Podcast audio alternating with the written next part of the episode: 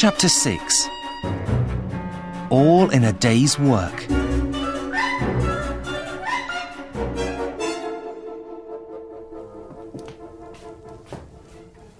Mr. Holder, before I explain things, said Holmes, I must tell you something.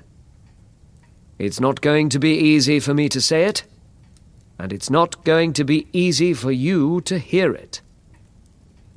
Your niece, Mary, and Sir George Burnwell are lovers.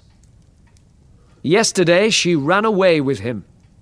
My Mary, said Holder. I don't believe you. It isn't true.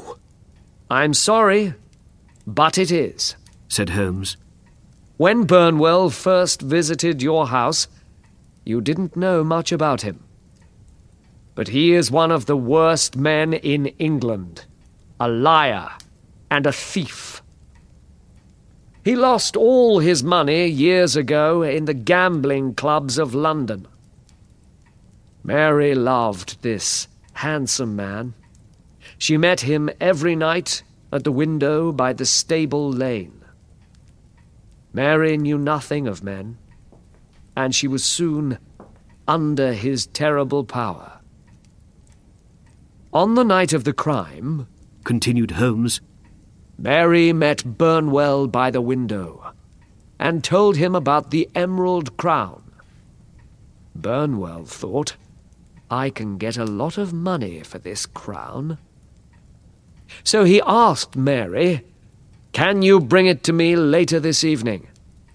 And she said, Yes.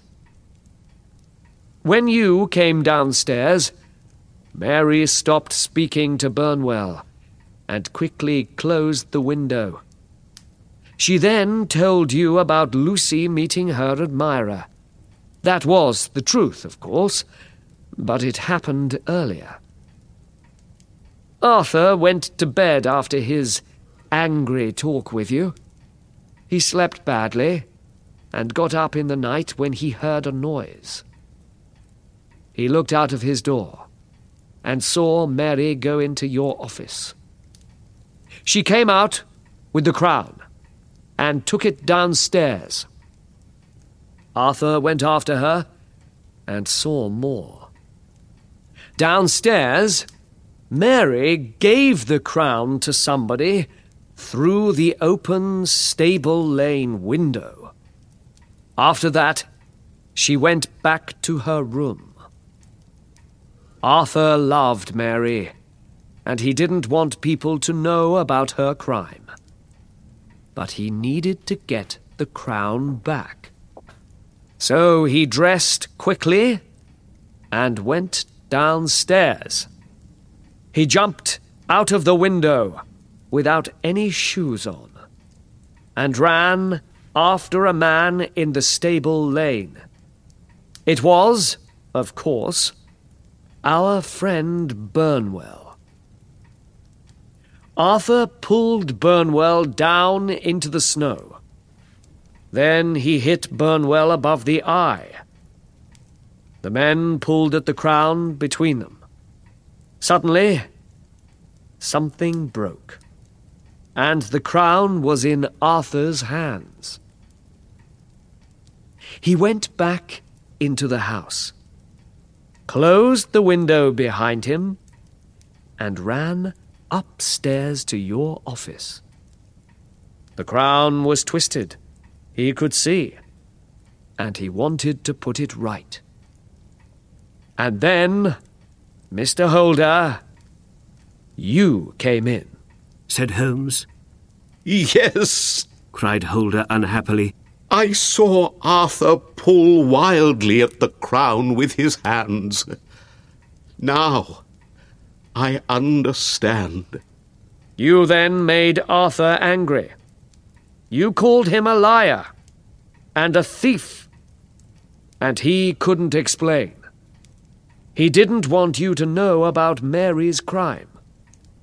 And Mary fell down when she saw the crown, said Holder. Now I understand that too. And Arthur asked can I go out for five minutes? That was because he wanted to look for the missing emeralds. Holder looked unhappy. Oh, Mr. Holmes, I was very wrong about my son. But how did you learn all this? Well, said Holmes. the snow was a big help to me. Remember when I went out and looked at the garden at your house? Yes. said Holder. I could see much of the story of that terrible night in the snow. He explained. When I walked up the path, I saw footprints near the kitchen door. They were the footprints of a young woman and a man with a false leg. Ah, yes. Lucy and Francis Prosper. said Holder. And was he the man in the garden on the night when I came back home with the crown? Yes, that was Prosper. He came to meet your new maid, Lucy. said Holmes. He then explained more about the case. There were two sets of footprints in the snow in the stable lane. The first set was of a man in big shoes. These footprints were next to the stable lane window, and the man waited there for a long time, I could see. The footprints then went down the lane to a tree. The second set of footprints was of a man with no shoes. They came from the window out into the lane. They too went down to the tree. In the snow, I could see the story of a fight between the two men. I found some blood there. Then the first set of footprints went off down the lane. The second set of footprints came back to the window. You remember when, in your house, I looked carefully at the window by the lane? I saw a footprint of the man with no shoes there. So, he came back in through the window, I knew. I started to understand the case better.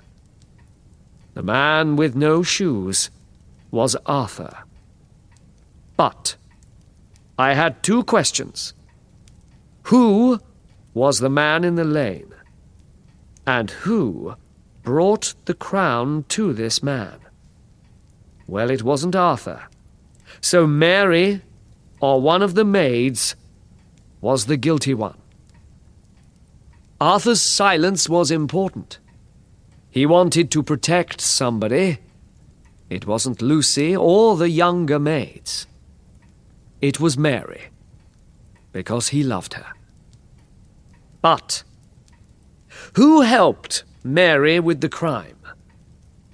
Mary was a good young woman, but perhaps a lover had power over her and made her do this terrible thing. So, who was her lover? Only one or two visitors came to your house, you said. One of those was Burnwell. My friends told me about him some years ago. He had a bad name with women then, and he has a worse name with women now. But was Burnwell really the thief? I wanted to be sure. So, after my visit to your house yesterday, I went home and put on an old working man's coat. I then visited Burnwell's house and spoke to his maid. She told me some interesting things, and I soon learnt about a cut over Burnwell's eye. I also told the maid, I don't have any money, but I need some new shoes. She felt sorry for me. and gave me some of Burnwell's old shoes. I then went back to your house with one of the shoes. I was very pleased when it fitted the footprint in the snow.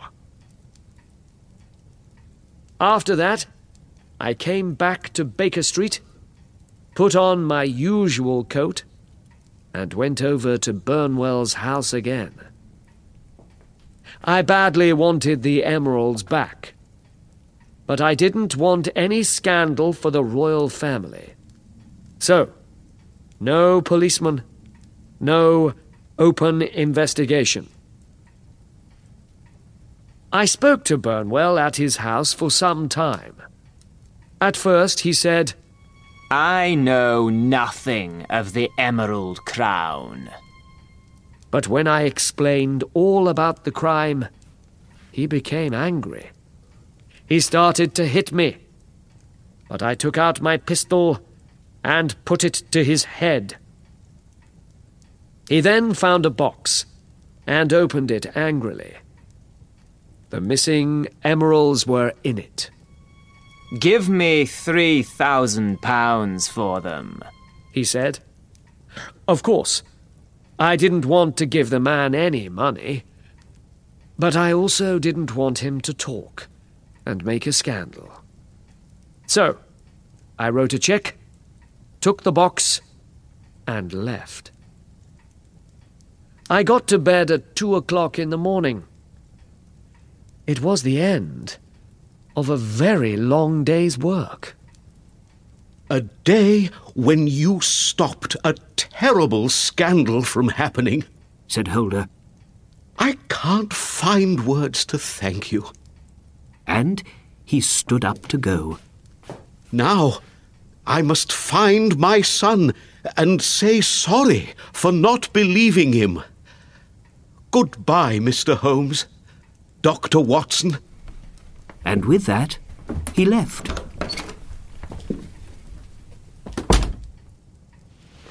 I looked at Burnwell's old shoe on the table in front of me. You always find the answer in the end, Holmes, I said. It's all in a day's work, Watson. Smiled Holmes.